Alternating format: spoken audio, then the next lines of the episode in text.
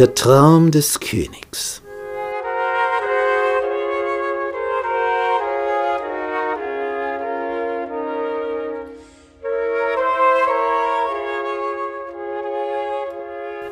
Daniel und seine vier Freunde haben das Studium in Babylon exzellent geschafft.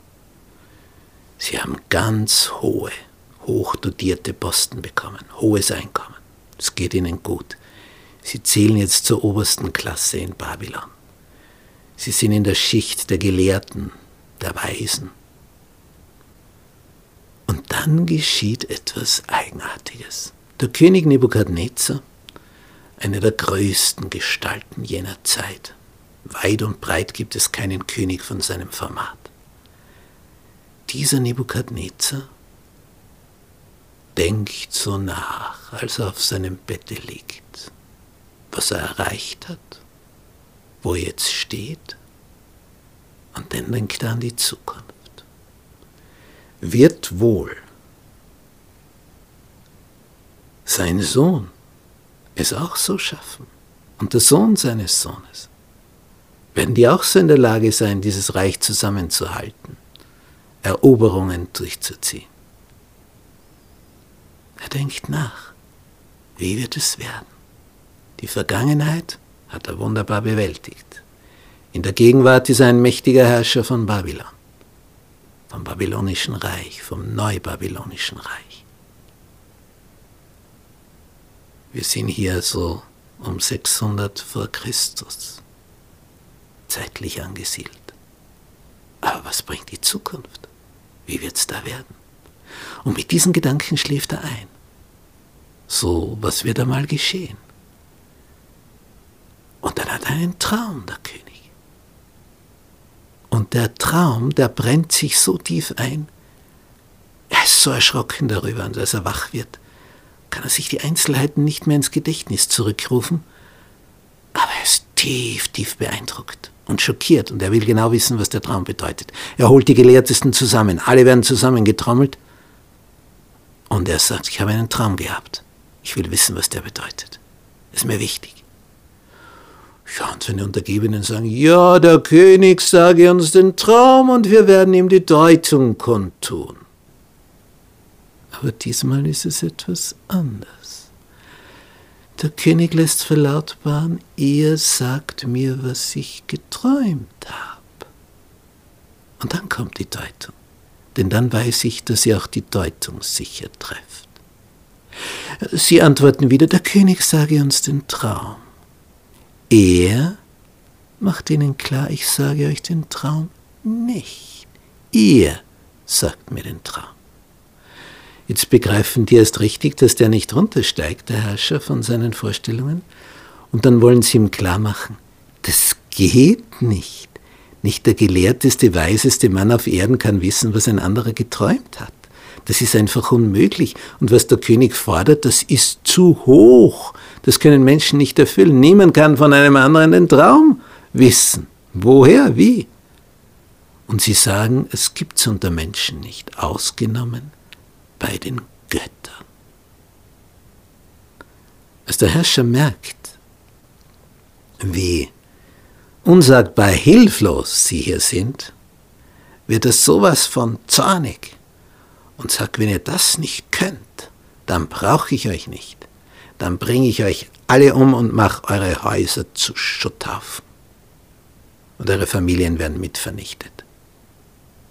Und so kommen die nach Hause. Und, und haben keine Ahnung, wie sie jetzt herausfinden sollten, was der König geträumt hat.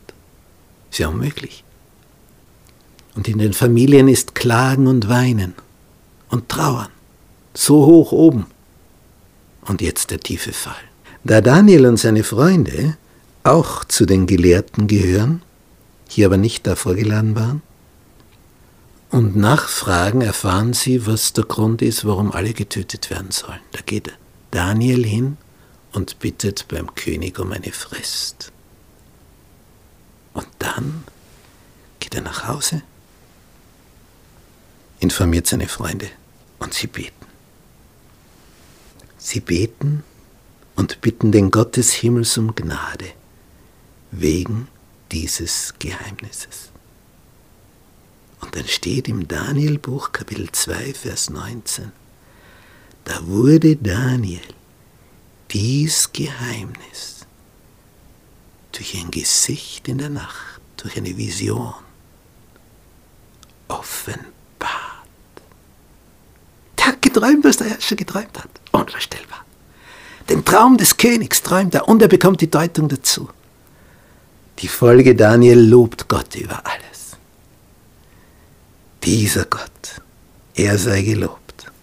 Denn ihm gehören Weisheit und Stärke. Er ändert Zeit und Stunde. Er setzt Könige ab und setzt Könige ein. Er gibt den Weisen ihre Weisheit und den Verständigen ihren Verstand. Er offenbart, was tief und verborgen ist. Er weiß, was in der Finsternis liegt. Denn bei ihm ist lauter Licht.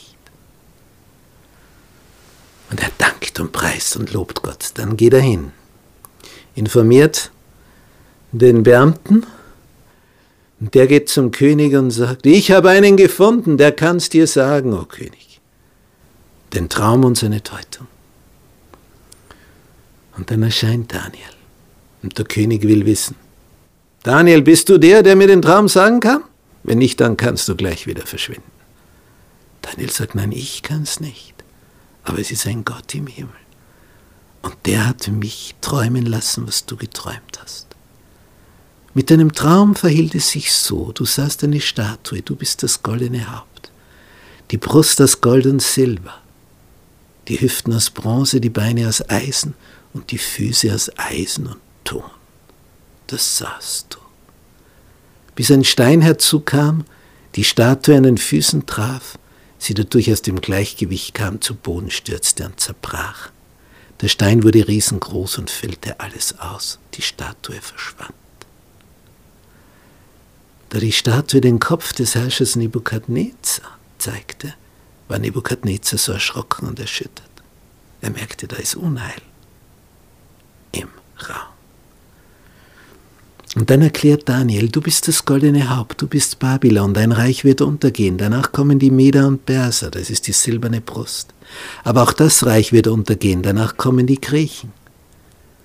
Die bronzene Hüfte, auch das Reich wird untergehen. Dann kommen die Römer, Eisen, Unnachgiebigkeit. Und dann Eisen und Ton. Eine seltsame Mischung, die sich ja in Wirklichkeit gar nicht mischen lässt. Was bedeutet nun das? Die Metalle, politische Reiche, was ist der Ton? Hier geht es um die kirchliche, religiöse Sache. Daniel wird eröffnet, dass Staat und Kirche zusammenarbeiten werden, um sich die Macht zu sichern. Aber am Ende wird auch das vergehen. Was übrig bleibt, ist der Stein, der der Statue auf die Zehen gefallen ist. Und dieser Stein, der ist sowas von außergewöhnlich, der wächst und wächst. Er bedeutet nämlich, Jesus kommt wieder. Und damit werden alle Reiche dieser Welt ein Ende finden, für immer und ewig. Und es wird so sein, dass Jesu Reich nie mehr untergehen wird. Die anderen Reiche werden vergehen. Aber das Reich des himmlischen Steines, das wird sich ausdehnen über den ganzen Planeten, hier über das ganze Universum. Es ist der Stein der Wiederkunft, wenn Jesus kommt mit seinen Engeln, wie er es uns gesagt hat. Und wenn er kommt, dann wird er die Seinen zu sich holen. Seine Engel werden ausschwärmen und die zu sich holen, die sich zu ihm bekannt haben, die Jesus lieb haben und ihm von Herzen folgen. Die werden dann herausgeholt aus dem Elend dieser Welt. Und das sind dann diejenigen, die für immer und ewig gerettet sind, die ewiges Leben bekommen, die das Universum kennenlernen von denen dann gilt, wie Jesus gesagt hat, ihr werdet sein wie die Engel, den Engeln gleich. Durchs Weltall zu fliegen, für immer und ewig von Planet zu Planet.